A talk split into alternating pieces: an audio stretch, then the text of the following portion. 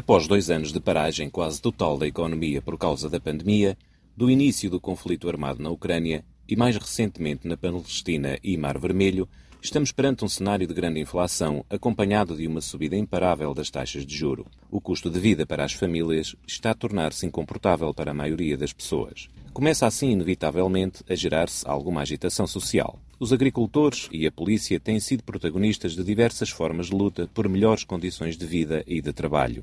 Entendo e compreendo totalmente as exigências, quer dos polícias, quer dos agricultores. No caso dos agricultores, bastaria aos poderes políticos aliviar a sobrecarga em termos de custos de produção causada pelas cada vez mais exigentes leis ambientais e regular o mercado de importação por forma a tornar a concorrência mais equilibrada. Já no caso dos polícias, a solução para o conflito parece, para já, ainda mais simples. Exigem ser tratados de forma igual a outras forças policiais. Só isto.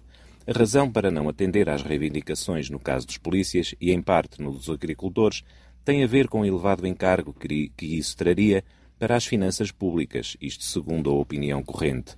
No entanto, e por outro lado, vemos a União Europeia a disponibilizar entre 2022 e 2023 5,6 milhões de euros de ajuda militar à Ucrânia.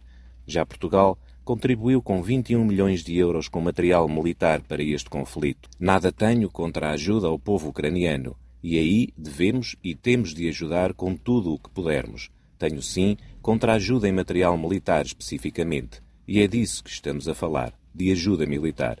Enfim, temos milhões para ajudar a alimentar uma guerra, quando para ajudar os agricultores ou pagar a polícias, não.